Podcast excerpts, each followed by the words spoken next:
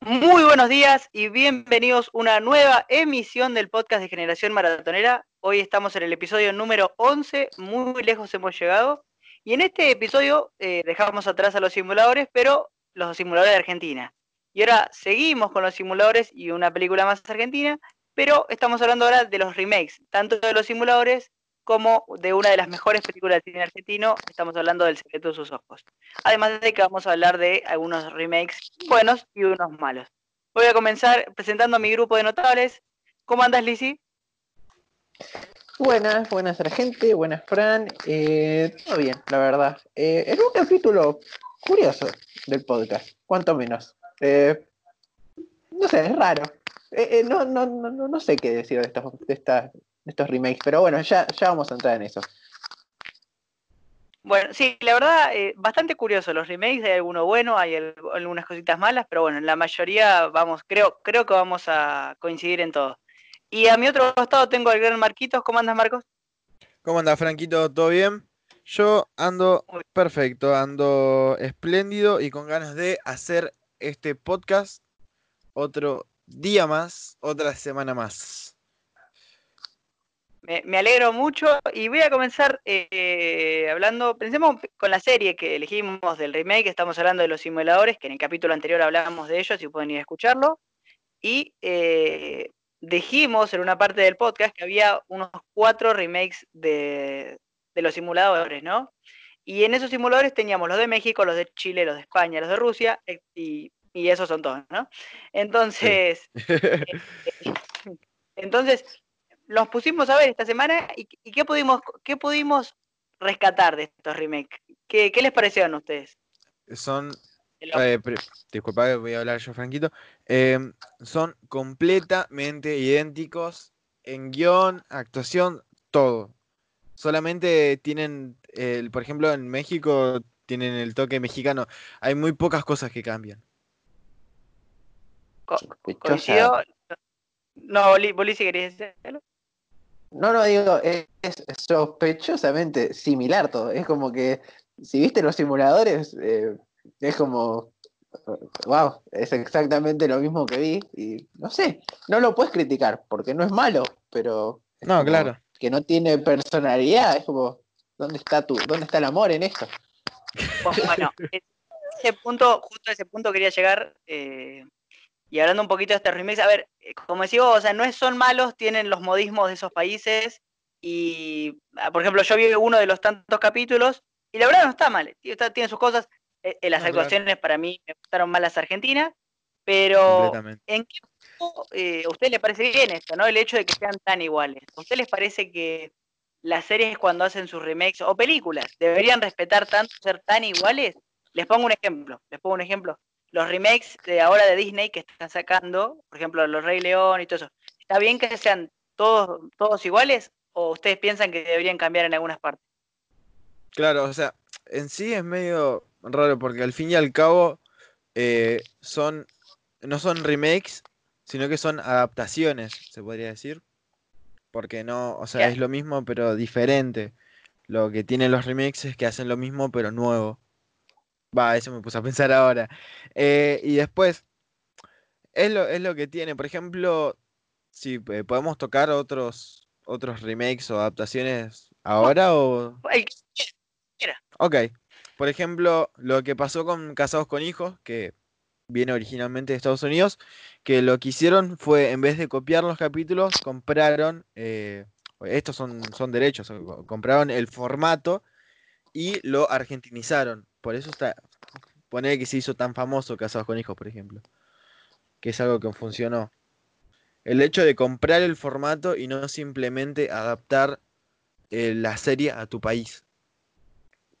Mm, me, parece, me parece un ejemplo. Me parece un ejemplo. ¿Vos, qué, qué opinas de estos remakes? Eh, mira, eh, para empezar, gracias por el dato desde Casados con Hijos, no lo sabía. y es, buen dato. y la verdad que los remakes son algo dudoso, eh, porque sobre todo los de Disney, eh, creo que son películas complicadas para para llevarlas al live action, sobre todo como está queriendo hacer Disney para hacer sus remakes. Eh, yo no soy fanático de Dumbo ni del Rey León, las nuevas versiones. Son como, para mí se sintieron muy forzadas y no, no me llegaron lo mismo. Prefiero quedarme con la animación vieja que puede ser que ya no se note tan pulida, pero me sigue produciendo lo mismo. Y el remake no sé si lo logra tanto y, y, pierde mucho tratando de verse mejor y ser más realista, pero no, no me logra conectar. Claro, es como que está muy, muy forzado, está, básicamente. Para mí, no, no, solo, no solo está forzado, sino que demuestra una, ¿cómo se puede decir? Una carencia de inteligencia de la gente de Disney para buscar nuevas ideas y buscar nuevas películas. Es decir, a ver, son una mina de, oro, son una mina de oro los remakes, o sea, por ejemplo, Rey León eh, tuvo un mil millones, recaudó, eh, y son minas de oro, pero si vos ves la película es muy inferior a la original, y eh, sí, son lindos los animales, pero tienen muchísimos defectos. entonces, muestra una carencia de ideas para mí, y la verdad, también creo que es culpa incluso de nosotros como consumidores, que no nos quejamos demasiado. Yo creo que caemos en el en el famoso factor nostalgia, y en ese, en, por, por culpa de ese famoso eh, factor nostalgia, compañías gigantes como Disney, por ejemplo, se pueden aprovechar de lo que, de lo que, de lo que nosotros vimos en el pasado y nos trae, nos remonta a nuestra infancia. No, es que claramente eh, se aprovechan del factor nostalgia y es muy complicado porque, em, por ejemplo, yo les dije, las películas que tienen animales, que son Dumbo y El Rey León, en su gran mayoría, eh, no me gustan. La Bella y la Bestia no me parece mala y tengo, yo espero mucho eh, la película de Pocahontas, de Pocahontas, de Mulan, eh, porque me parece que es una película que sirve para el live action, pero están tratando de adaptar ideas que no son... ¿Por qué adaptar en live action El Rey León? O sea, literalmente es, eh, estás diciendo, sí, la verdad, me quedé sin ideas y tengo dinero, así que voy a hacer esto. Eh, porque no le veo el sentido hacer a Simba en 3D, digamos. ¿Por qué? ¿Por qué uno la va a ver? Es eso. Eh, ¿Por qué yo voy a verla? Simplemente porque quiero ver qué van a hacer con lo que yo amaba tanto. Porque si no, no me explico. Así que deberíamos ser más cuidadosos con lo que decimos consumir. Coincido, coincido. Pero eh, quería ahora eh, seguir un poquito con los simuladores, ¿no? Y decir, por ejemplo, que no sé, o sea, no sé hasta qué punto está bien. Yo hubiera preferido, para respaldar el producto, que se le hubiera exigido un cambio, ¿no? O sea, algunos capítulos que sean parecidos, pero que, que haya un cambio. Si no, porque para igual creo que es algo más crítico de nosotros desde Argentina, porque al verlos de vuelta es como que lo mismo o lancemos el producto original, o sea, el argentino que se emita en España, en México y en Chile y en Rusia, o dale la libertad de que puedan hacer sus propios capítulos con la idea de sí, son simuladores, pero con sus propios casos. Porque siento que, de vuelta, no hay ideas. Es la crítica que yo le haría al, show. Claro. Eh, básicamente. Uy. No, no. Básicamente es lo que. O sea, vos querés que pase lo que pasó con con casados con hijos, pero en los simuladores en otros países. Que, o sea, que es algo que funcionó. Yo, por ejemplo, hoy estaba viendo en YouTube que, em, no sé, me pintó ver un resumen de los simuladores, cosa que ya hablamos antes, pero de los simuladores de México. Y, o sea, mostraban a los simuladores de México sin haber visto los simuladores de Argentina como una serie muy grande, muy copada, porque sí, o sea, es algo que funcionó, los capítulos funcionaron, son muy buenos, pero em, vos al conocer ambos, ambos mundos, el argentino y el mexicano de los simuladores, es como, ¿por qué es lo que vos decís? ¿Por qué hacen lo mismo? Pues, pudiendo haber explotado mucho más eh, ese formato. Es que además Em, ¿cómo lo puedo poner a esto?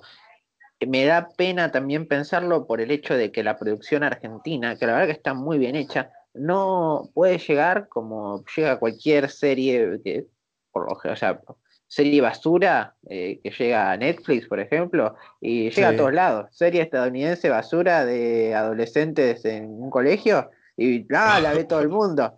Y después, serie súper premiada Argentina con gran argumento. eh, no, bueno, no, la verdad que no llega a ningún lado. Y es como, ¿por qué? ¿Por qué pasa esto? O sea, material de tan buena calidad que, que queda ahí, en la nada.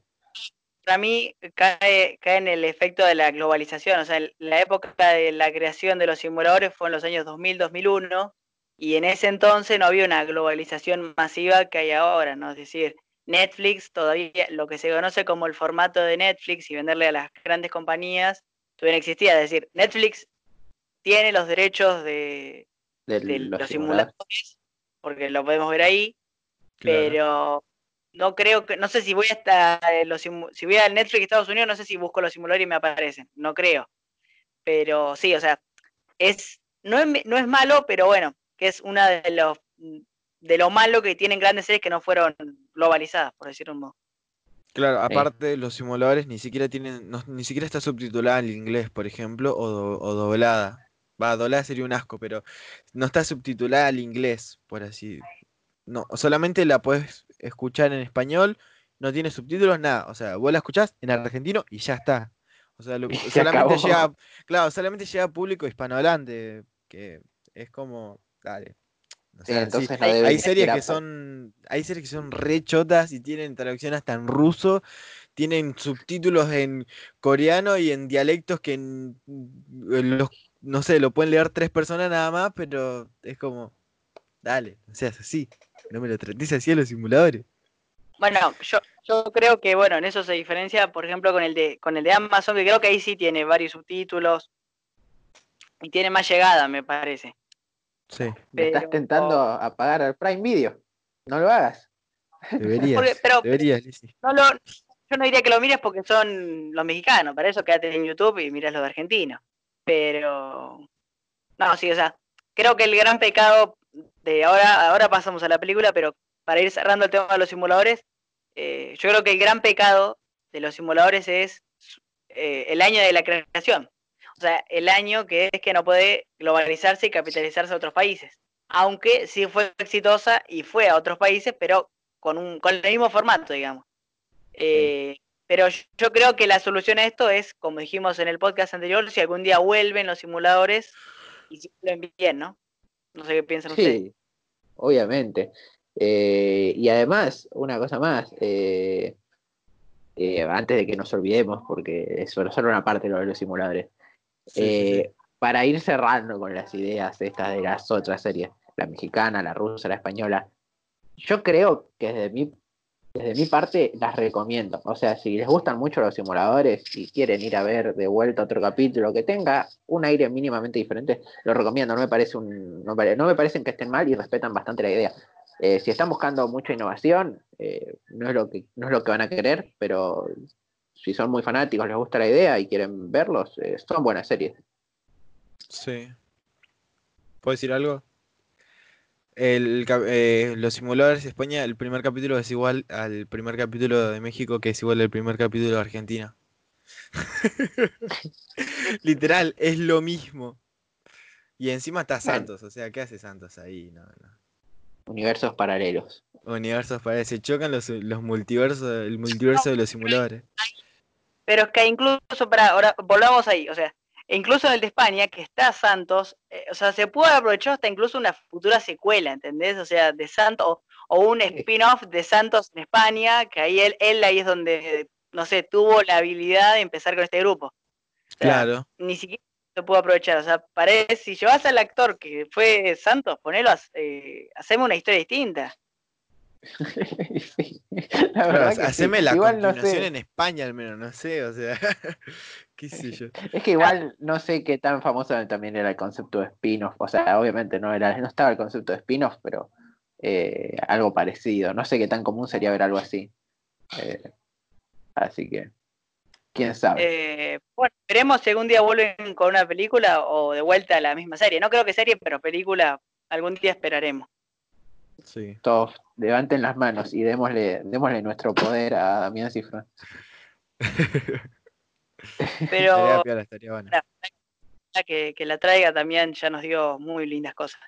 Eh, ahora pasemos al tema, al tema principal, podemos decir, y hablemos un poco de El secreto de sus ojos, película. A ver, antes de decir de sus ojos, el remake. Sus impresiones, o sea, si tuvieran que definirme en pocas palabras la película argentina, del secreto de sus ojos, ¿cómo la definen? Perfecta. Perfecta. Em, sí, es que es, es muy, es muy buena. Tiene muy buen elenco y, y está bueno también el, el plot twist. Oh, el plot twist, oh, plot twist. No, bueno, pero creo que sí le tenemos que poner adjetivos, digamos. Es atrapante, es intrigante y es divertida. O sea, cuando Tiene tiene, amor, cuando tiene que ser divertida, es divertida. Sí, también tiene clichés, pero cuando tiene que ser divertida, es divertida. o sea, como para darle ese toquecito de, de la estoy pasando bien. Y cuando se tiene que poner seria, se pone seria. Aprende, Sí. aprende, Marvel, aprende. Muy, muy impactante la. Va, tipo, es, muy, es como muy descriptiva la, em, la violación.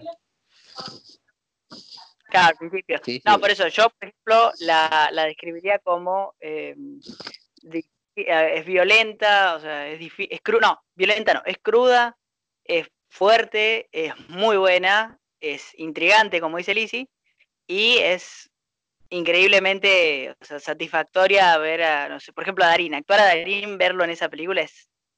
Darín joven igual me gusta sí, más. Y después, por El ejemplo, Darín la joven, escena... sí. Sí, e- el Darí, eh, la escena de la cancha de Huracán es una es algo muy bello, o sea, ver todo el estadio lleno, más allá que todo hecho por computadora, salvo una parte que si lo buscan en YouTube está seguramente la, la escena grabada como la grabaron, pero esa escena es muy épica. Y ahora vayamos al remake, otro de los remakes, de, de esta película que se, se titula El secretos de su obsesión o de una obsesión. Sí, o sea, es- esa es la traducción al español porque en inglés se llama Secret in the Eyes, que es el secreto de sus ojos. Claro. Pero, o sea, tiene que, o sea, la historia tiene que ver, pero no sé, o sea, hay muchísimas cosas que se le cambian. O sea, en este yo creo que es totalmente opuesto a lo que pasó en los simuladores. Cambiaron muchas cosas, o, o un par, y acá se fue la idea de la, de la principal, se fue a otro lado. No me gustó para nada esta película, o sea, está buena, pero no la miraría una segunda vez. No sé qué piensan ustedes claro. antes de fondo. Em, qué sé yo, es entretenida la película. Hay algunas partes en las que medio que como que es como, no sé, es rara, porque, o sea, vos sabés de qué, de dónde viene la película, pero está buena, o sea, yo dentro de todo la disfruté, o sea, tiene un muy buen elenco también, más que nada por eso, pero, pero no está buena, Tu- aparte tuvo una recaudación bastante, bastante bien para hacer un- una película así. Sí, pero hay un problema y es que es lo que decía Franco. Hay una diferencia entre calcar lo que, lo que se hizo y eh, quitarle la esencia y hacerlo cualquier cosa.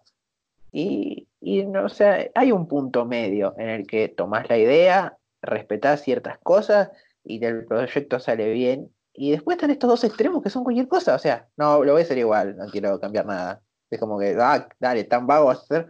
Y la otra es, eh, no, bueno, la verdad, agarro esto, el nombre, pum, y hago lo que se me canta. Y para eso hacer un guion original y que termine siendo igual, pero no, no, o sea, no, no hagas la adaptación y, y- y cambies todo. Eh, O sea, Claro. lo que sí. No, no, no, decime, decime.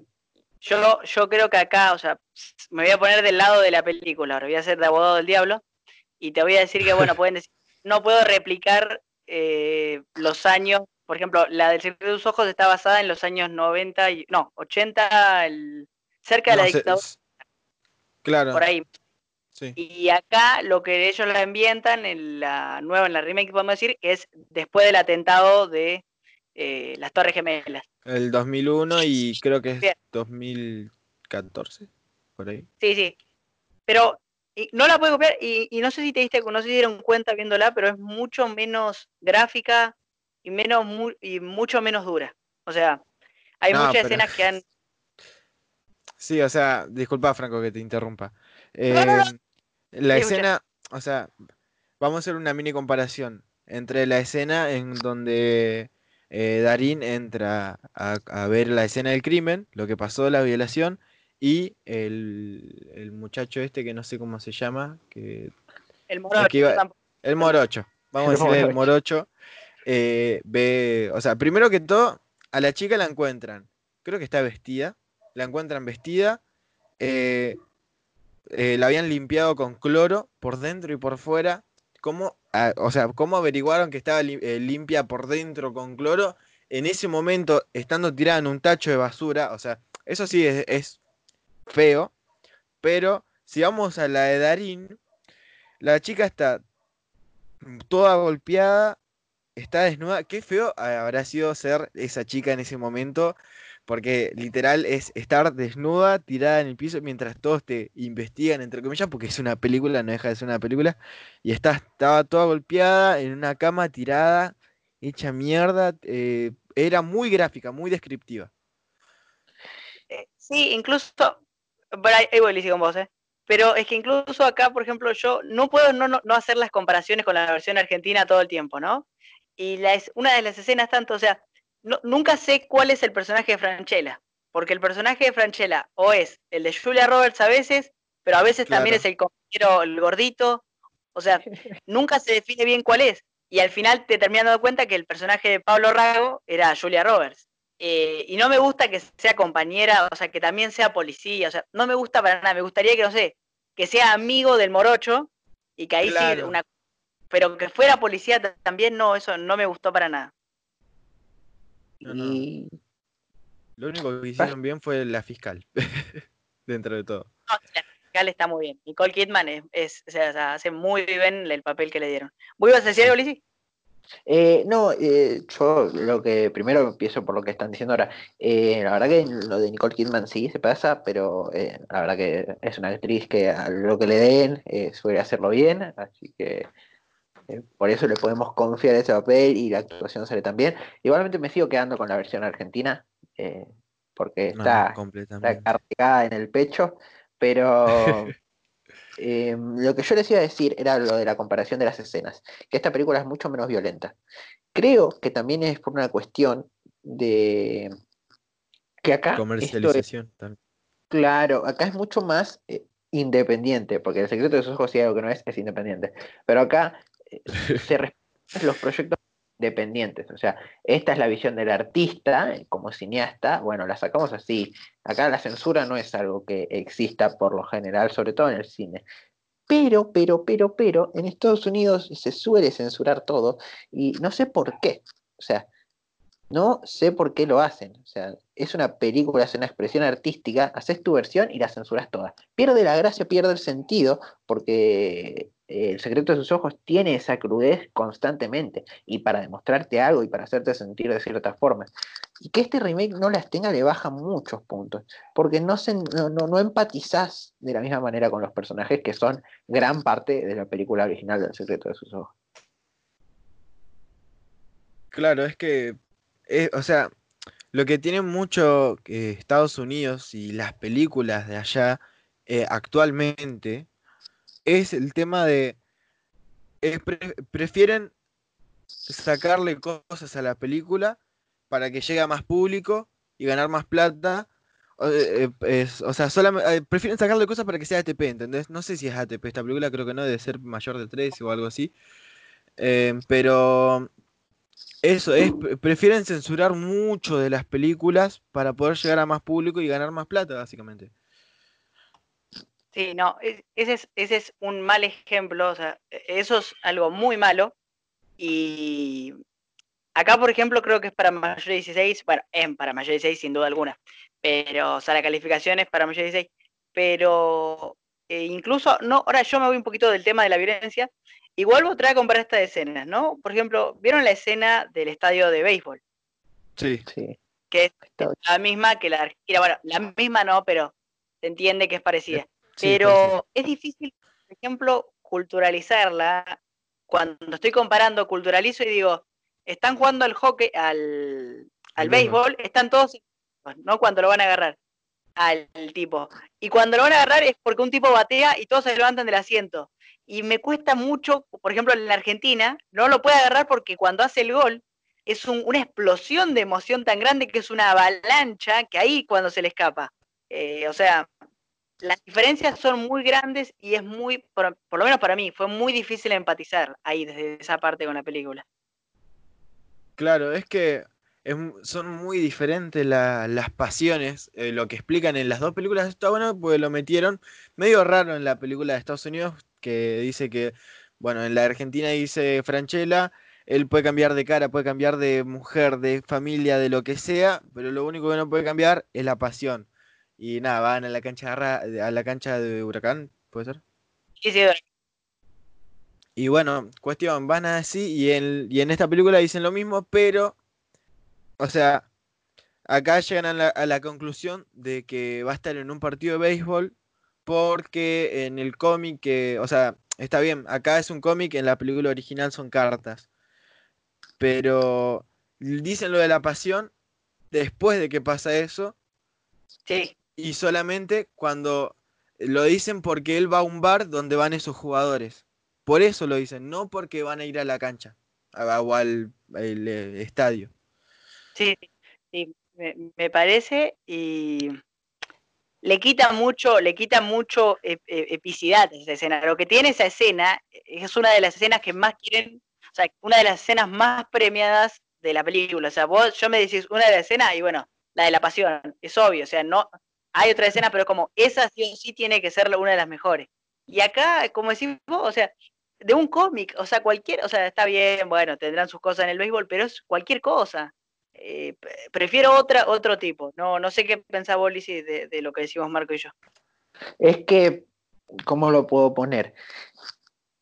Normalmente no lo criticaría porque la película tiene que culturizar para su público también. Eh, porque si no, para eso sacan la versión argentina. Pero siendo un eje tan central, o sea, que la resolución del conflicto, de uno de los conflictos, eh, sea por el, por la, o sea, se vea reflejado en la frase de un hombre puede cambiar de esto, de esto, de esto, de esto, pero no puede cambiar de pasión. O sea, la palabra pasión es la carga. E, es, bueno, de que, en qué nos centramos ahora en la pasión. Y no es la misma pasión. En la escena no se ve la misma pasión. Porque en la lo pueden agarrar porque no se pueden mover, porque no porque están corriendo y se chocan, porque la gente los tira para adelante, para atrás, para un costado, el otro se esconde, están todos con las mismas camisetas, no se entiende nada. Y, generalmente no lo criticaría, pero en esta película sí, porque es un momento muy importante. Y es otra de esas cosas que vos te sentís mal porque ¿por qué nosotros tenemos que constantemente a, entender tu cultura, meternos, eh, meternos en tu cultura y, em, investigarla para comprender ciertas cosas que pasan en películas y series, y vos no ahondás en mi cultura que tiene esta película tan genial. O sea, ¿por qué no te pones a investigar qué, equipo es Huracán? ¿Cómo es un partido de fútbol en Argentina? ¿Cuál es la experiencia que tienen los argentinos con el fútbol? Porque es lo que construye la película. Entonces, claro. por una cuestión cultural, pero se lo tengo que criticar porque no es lo mismo, no es lo mismo para nada. Eh, y en una escena tan clave. No sé si, si estará bien, pero, pero bueno, es lo que tengo que decir. Claro, es que, o sea, te das cuenta de las, las diferencias que tienen, que es, en Argentina la pasión es algo que se siente, y allá en Estados Unidos lo que te muestran como pasión es algo que simplemente les gusta, ¿entendés? Porque vos comparás las escenas y en una eh, encontrás un, emoción, alegría, y en la otra encontrás eh, mucho sentimiento, el hecho de, enloquecerse y, sentir cada, cada cosa. esa es la, diferencia y algo que se nota mucho y que cambia mucho en la película. Sí, sí, yo coincido y también hablemos, o sea, esto lo que refleja es una tonalidad totalmente distinta. La tonalidad de la, de la Argentina es muy oscura, eh, hablando, o sea, de la película es muy oscura, y esta es, esta es oscurita a medias, o sea, porque el, el asesino, o sea, sabemos quién es, o sea, lo tienen, pero no, nunca me logra como decir, a la mierda, acá hay algo, acá hay algo fuerte. Me, me parece algo... Y por ejemplo, otra comparación que podemos hacer es en la película original matan a Franchella, lo, acribillan pero mal, o sea, lo, matan a, balazos.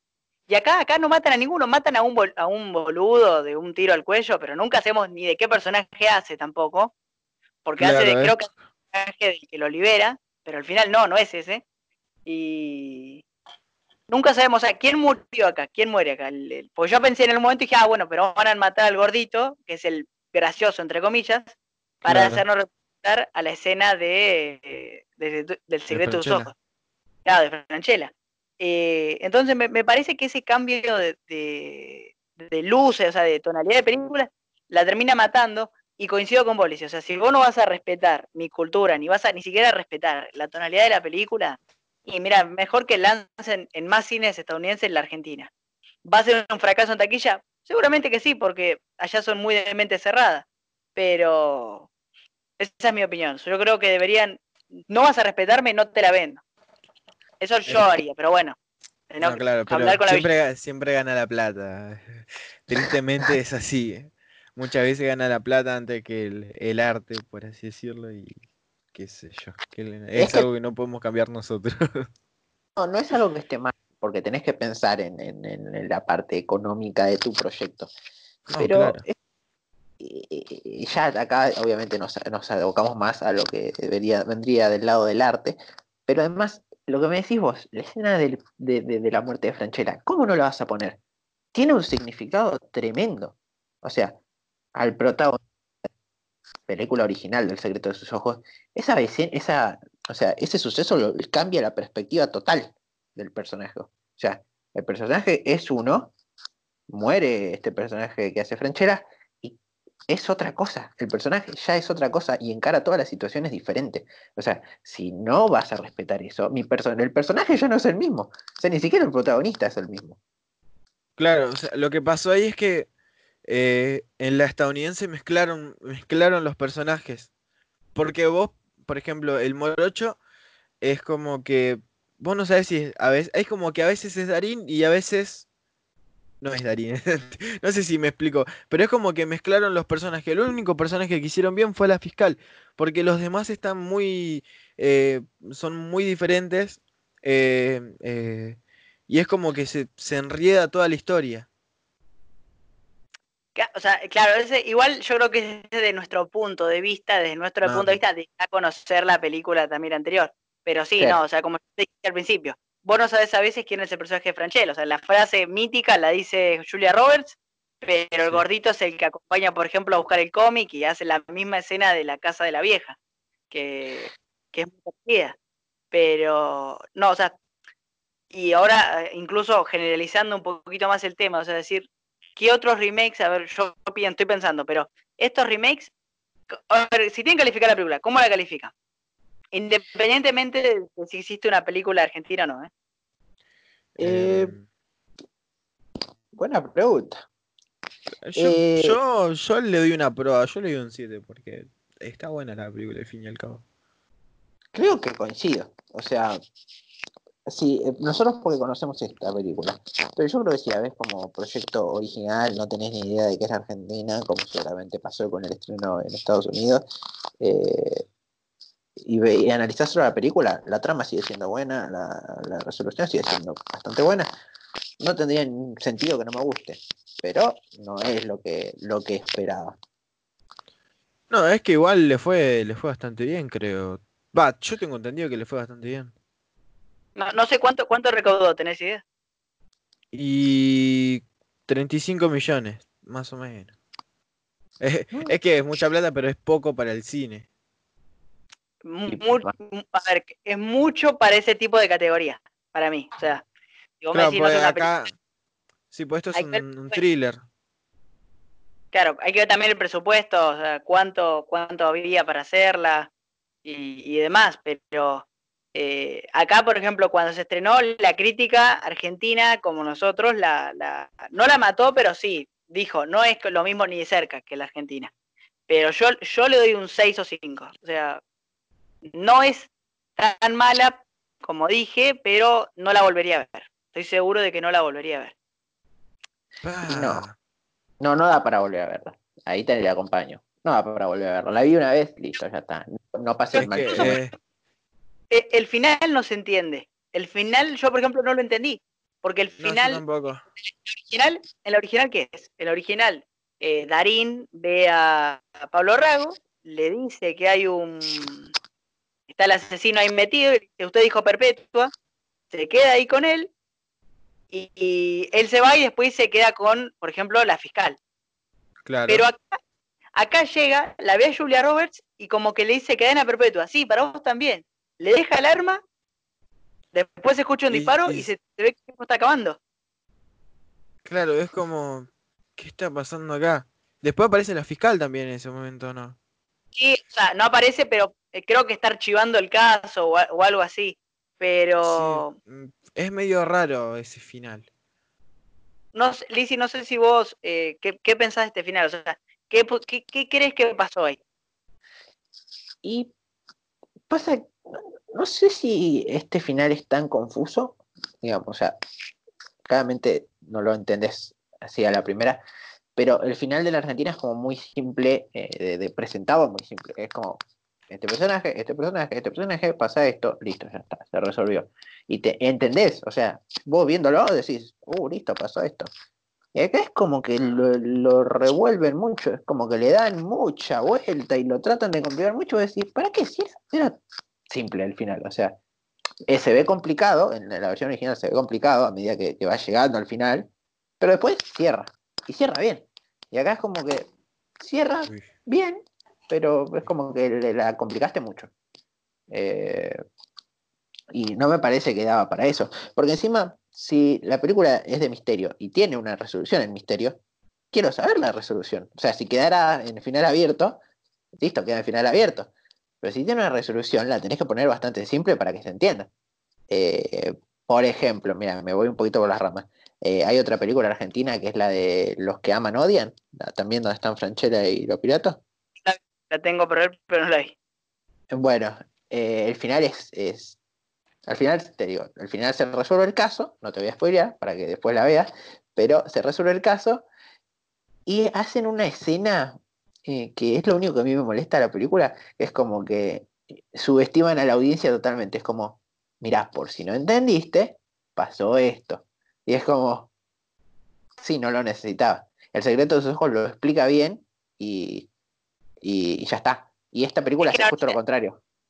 Claro. Porque en el momento del plot twist, en el momento del plot twist, cuando él descubre, es como, usted dijo perpetua, y Darín entiende y se eh, y es empatiza con Pablo Rago y dice, tienes razón, no lo voy a dejar libre. En cambio, el morocho este saca el arma y le dice, no le dice mátalo, pero como diciéndole, vos también vas a tener cadena perpetua, no se te entiende, o sea, apoyá a tu amiga, boludo. Claro, aparte cuando eh, Julia, Julia Roberts confiesa, eh, tipo, le dice a la fiscal y la fiscal le dice, "Eh, ¿sabes qué está diciendo esto enfrente mío y yo que esto que el otro? Y es como que va a estar presa, pero en ningún momento se aclara si en serio la van a meter presa o no, o qué va a pasar con, con, con el personaje, es como... Pero ah, creo que hay también la, o sea, la culpa. Culpa entre comillas. El problema viene de que los tres personajes agarraron, lo- lo- los tres personajes de la película argentina, los metieron en, un- en- en una olla, mezclaron y sacaron otras tres cosas y tenían como características de, de- de personajes distintos. Y entonces acá es como que eh, eh, Darín también jugaba papel de, del, del amigo, o sea, del papel del actor de Franchella y de la amiga, y entonces era como que estaban mezclados, entonces el final no podía ser el mismo. Y se, te- te- no terminas entendiendo. Pero en el final, para usted, ¿lo, lo termina matando entonces al, al tipo? Sí, lo mata. Para mí, Eh. y no sé, para mí se mata ella. Uy, No, Eh, cualquiera. pero es que no sé para qué también, o sea, ¿para qué lo hace? O sea, e- es, es por la hija, no lo hace porque no lo mató, le dice, es por la hija, se lo debía. Claro. Y Y supongo que sí lo habrá matado. Es que también ahí, es que, bueno, pero ese final incluso me arruina más la película, el hecho de que lo mate. Porque si hay algo satisfactorio del secreto de tus ojos, es saber que el Es que no tipo mata. al final termina, termina siendo, o sea, termina cumpliendo la condena entre comillas. O sea, él está 30 años metido adentro. Sí, entonces eh, no tendría sentido. Es como que el final ya está en jaque. Es como que es insalvable el final de la, de la americana, como por cómo terminó. Eh, porque es verdad lo que decís, la gracia de la película argentina es esa. Eh, que obtiene lo que merece, digamos, no se le escapa fácilmente de, lo que hizo. Eh, entonces, es como que estaba en jaque el final de la, de la versión yankee. Iba a salir mal. Decidan lo que decidan que pasó, sale mal. Después, eh, chicos, disculpen que estuve callado como mucho tiempo. Estaba viendo que mm, en 2004 salió una remake de, de Nueve Reinas Sí, sí, sí, en lo vi. Estados Unidos, que se llama Criminal. Bueno, Es una remake mexicana, ¿no? Eh, no, no, no, es estadounidense. Ah, no. Sí, o no. Sí, país Estados Sí, Unidos. lo- sí, está bien, está bien. Sí, la, la vi, o sea, sé que existe, que también no es ni parecida al original, o sea, sí es, por el hecho, tiene un par de cositas lindas, pero no, o sea, ni, ni siquiera llega al nivel de la Argentina. Pero, o sea, creo que como punto final de, de cierre podemos coincidir de que los remakes son buenos. A ver, a ver si es necesario ver algún remake bueno. Yo te tiro de los que yo me acuerdo, por ejemplo. Eh, El Cabo del Miedo es una película de Robert De Niro de los años, del año 90, que es inspirada de una película de los años 60. Está muy bien hecha. Eh, un remake malo, el de Carrie, dice, no sé si lo viste, o vos, Marco, la Sí, Carrie. ¿no? sí, Eh, sí, sí. Ay, ¿para cuál es Carrie? No, Carrie no es la chica que tiene poderes. La Matilda Mala. Uh, La Matilda uh, mala. uh. Oh, sí, sí, sí. Bueno, otro Eh, bueno, no sé si se acuerdan, la de King Kong, la del 2008, 2007, por ahí, que pelea contra dos Sí. dinosaurios. Bueno, esa está muy bien hecha. Eh, Ah, sí, está pero, li- A ver, eh, Psicosis, por ejemplo, tuvo un remake de la película. Es muy malo. No sé si Es se acuerdan del remake ustedes. El proyecto de Blair Witch. Ah, sí, eso. El proyecto de Blair Witch era como, Así estaba es. tan bien, estaba tan bien el proyecto de Blair Witch. ¿Por qué le hiciste esto? O sea, eh, pero acá viene el problema. Si este, este capítulo si se llama remakes, ¿qué hacer con Es los remakes? Sí, sí, ¿Cómo no hundir un remake? Eh, creo que la conclusión que a la que por lo menos yo llego es que si querés hacer un remake, eh, sobre todo si tiene bastante tiempo, tenés que respetar la esencia, no decir pa y cambio todo, no agarrar la trama principal y después hago lo que se me canta. Respetar la esencia, respetar a los personajes, pero actualizarlo a los tiempos que corren. Eh, creo que es lo único que, que pido. Eh, no tenés que respetar todo lo que está en la película, todo, todo, todo, todo, pero respetar las partes que son importantes. O sea, eh, no me cambies a los personajes, como, eh, creo que eso es lo que más me afecta en El secreto de sus ojos, que me destruyen a los personajes. Pero Claro. Es como que mezclan todos los personajes. Ahora nos ponemos a pensar un poco. en las películas, en remakes de películas, no queremos que nos cambien las cosas, que simplemente las adapten. Pero em, te pones a pensar y si quieren adaptar una serie, es aburrido que hagan lo mismo en su país. ¿Entendés? O sea, está bueno que en las películas las adapten a su país, pero que no las cambien tanto. Pero en cuanto a las series, que simplemente agarran el formato, que es algo que si agarran el formato y, y lo, por ejemplo, no sé, imagínate que lo agarra Es- España. eh, le agarra el formato y lo hace en su versión española. Española a España. Seguramente va a funcionar así. Pero no es simplemente el simple hecho de, de copiar la serie en cuanto a las series. No sé si me entendieron Sí, o me sí, expliqué mal. sí, sí, sí. Eh, Podríamos decir que esa, esa es tu conclusión final, Marcos, de- del tema de los remakes. Yo creo que sí. Las películas se respetan.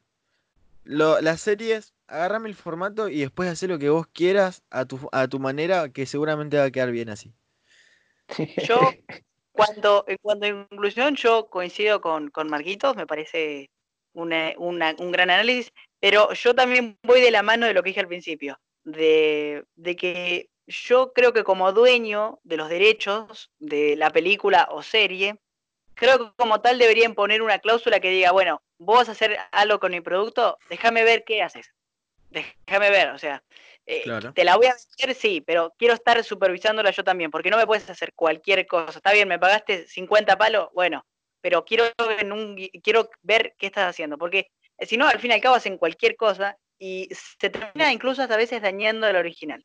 O sea, acá en Argentina no se va a dañar nunca El secreto de tus ojos, es un peliculón. Pero gente que va a ver la estadounidense dice, hicieron el remake de esta estupidez y terminan ensuciando y quitándole la posibilidad de gente que se dice, bueno, por ver esta, una mala experiencia y no quiero ver más una película, eh, un remake de una película latinoamericana o de cualquier nacionalidad. Eh, Entonces, eh, la... remake... No, no, sí, sí, y después yo tiro, tiro mi que remakes estos nuevos, por ejemplo, no hagan tampoco el copiar en series o películas animadas, no copien todo, cambien un poquito de idea y que les crezca algo de arriba. O sea, dejen de, dejen de robarnos dinero. Y nosotros como consumidores. Espera, y termino esto y ya lo dejo.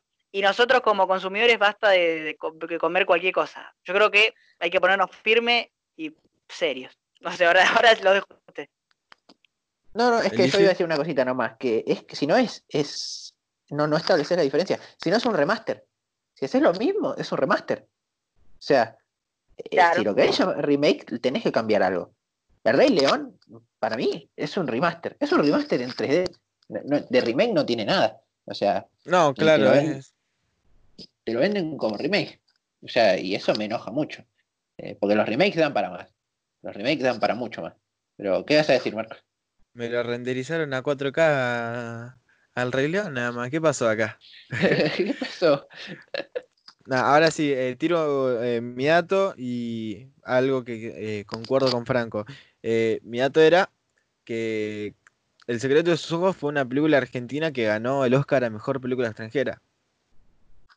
O sea, yo creo que por, por ese hecho, ponerle que pueda llegar a ser más conocida en Estados Unidos y, o sea, como que se pudo llegar a saber de dónde salió el secreto de tus ojos eh, estadounidense, no me lo voy a decir inglés porque no me lo acuerdo. Y después lo que concuerdo con vos, Franco, es eh, no consumamos por consumir, que es lo que todo el mundo quiere, sino que tengamos un poco de criterio en cuanto a lo que, a lo que miramos.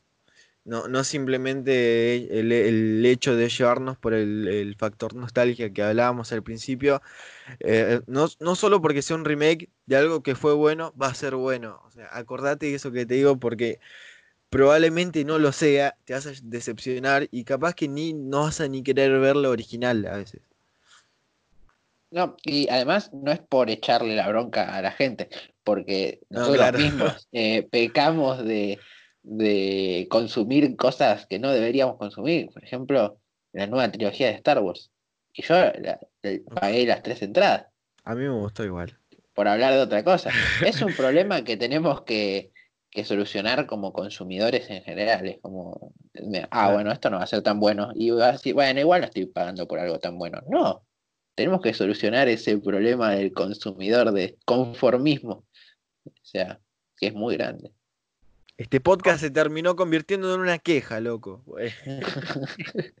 sí, o sea, con esos dos grandes de, de Marco y Elisi, y yo me adhiero al tener más criterio en cuanto consumimos, creo que cerramos este episodio. La verdad fue, no fue tan largo como los de los de siempre de una hora, creo que llegamos a los 50 minutos.